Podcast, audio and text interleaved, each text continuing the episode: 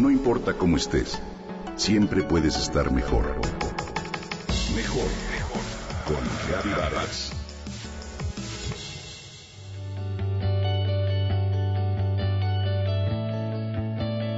Dicen los buenos viajeros que lo que uno no debe perderse en cualquier población que visite es el mercado. Porque en los mercados se encuentran muchas cosas importantes y auténticas. Productos frescos, frutas locales, verduras deliciosas, sabores y olores peculiares.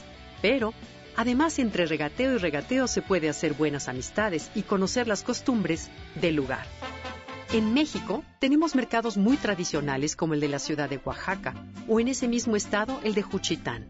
Pero también están el Mercado Hidalgo de Guanajuato, el Libertad de Guadalajara, el de Pescadores de Ensenada o el de San Juan en la Ciudad de México. Y hay pueblos que son famosos por sus tianguis semanales como Sachila en el estado de Oaxaca o Zacualpan de Amilpas en Morelos, donde algunas personas todavía practican el trueque e intercambian los productos que necesitan por los frutos de su parcela o de su huerto.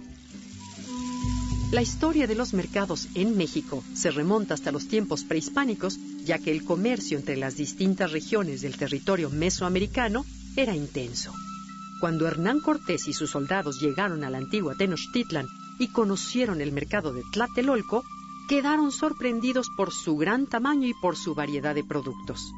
Cortés, en una de sus cartas al emperador Carlos V, le narró todos los detalles de ese fabuloso mercado y le decía que era enorme, que en él había alrededor de 60.000 personas que compraban y vendían. Es impresionante la lista de mercancías que enumera. Además de las frutas y verduras, mencionan guajolotes, perros solo squinkles, huevos de pato, piedras labradas para construir, leña, carbón, braseros, jarros, ollas, vasijas, conchas, caracoles, plumas exóticas, joyas de oro y plata, en fin. A Cortés le sorprende mucho la excelente organización del mercado de Tlatelolco y así se lo cuenta al rey. Cada género de mercaduría, le dice, se vende en su calle sin que se entremeta otra mercaduría ninguna y en esto tienen mucho orden. Hay casas como de boticarios donde venden todo tipo de ungüentos y hierbas medicinales, y otras casas de barberos donde lavan y rapan las cabezas. Y finalmente le relata cómo existen vigilantes que garantizan que se den las medidas exactas y jueces que dirimen los problemas entre vendedores y compradores.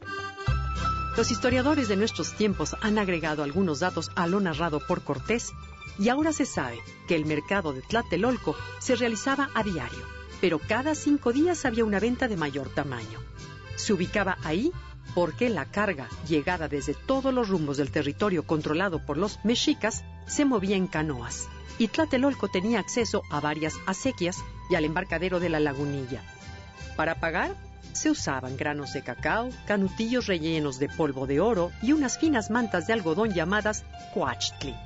El mercado de Tlatelolco sobrevivió varios años después de la conquista. Su recuerdo perdura en el orgullo con el que podemos recorrer los más diversos mercados en México.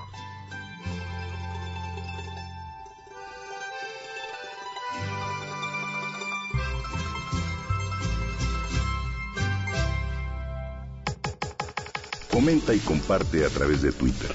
Gaby-Barra.